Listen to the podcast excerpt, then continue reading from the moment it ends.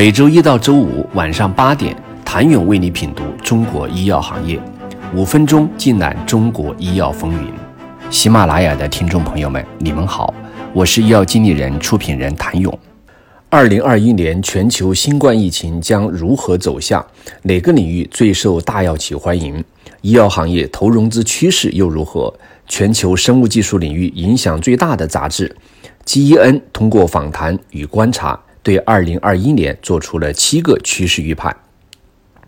第三，基因编辑技术现巨额合作。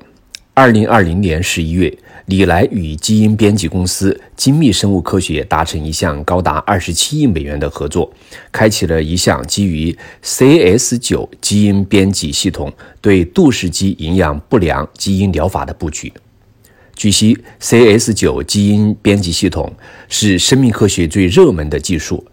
有商业研究公司发布市场报告预测，该研究技术市场将从2020年的16.5亿美元增长到2023年的25.7亿美元，然后到2030年跃升到67亿美元。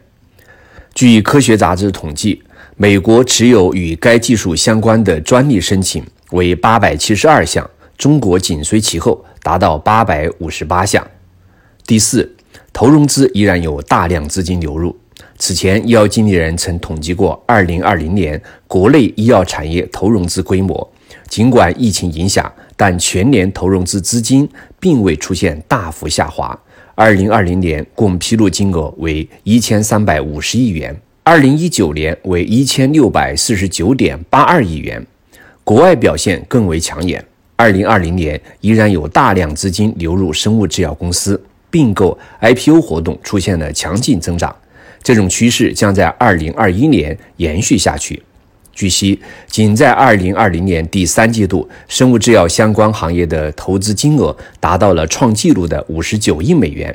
其中，仅对生物技术领域的一百零四笔交易中，就投资了三十九亿美元，是二零一九年第三季度七十四笔交易十九亿美元的两倍多。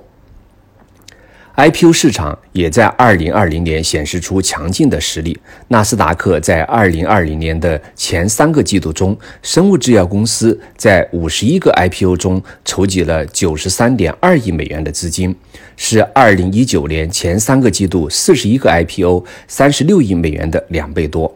总体而言，生物技术股在2020年持续增长。值得注意的是，二零二零年十二月，天进生物与传奇生物皆被纳入到了纳斯达克生物技术指数。第五，阿尔兹海默症新药是否获批备受关注。二零二零年，美国生物技术公司博健及其日本合作伙伴卫材共同研究的阿尔兹海默症新药终于递交了上市申请，由此业内纷纷猜测，二零二一年该药会不会获批。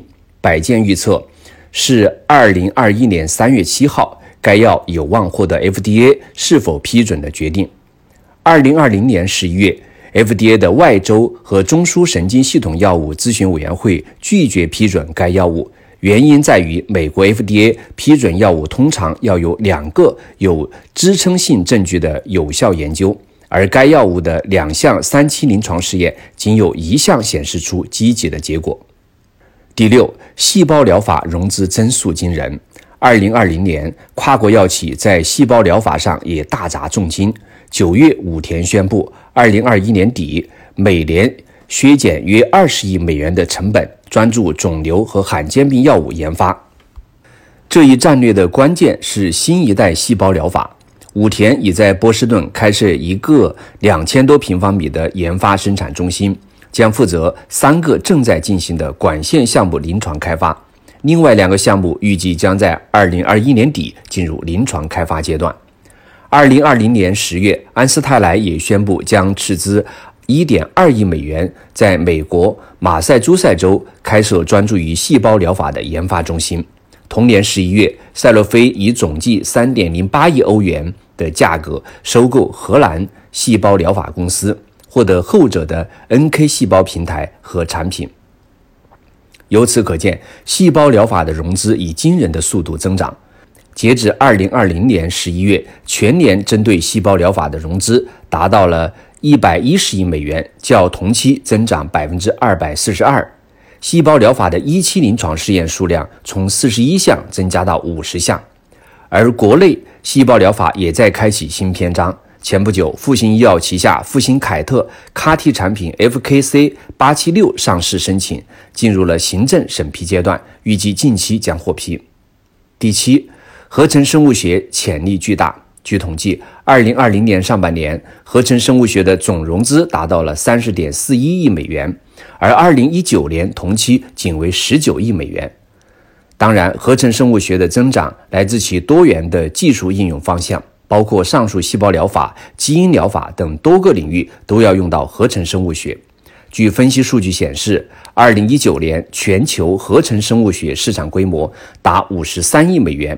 预计到二零二四年，合成生物学市场规模的年复合增长率将增长百分之二十八点八，达到一百八十九亿美元。谢谢您的收听。想了解更多最新鲜的行业资讯、市场动态、政策分析，请扫描二维码或添加医药经理人微信公众号“医药经理人”——医药行业的新闻与资源中心。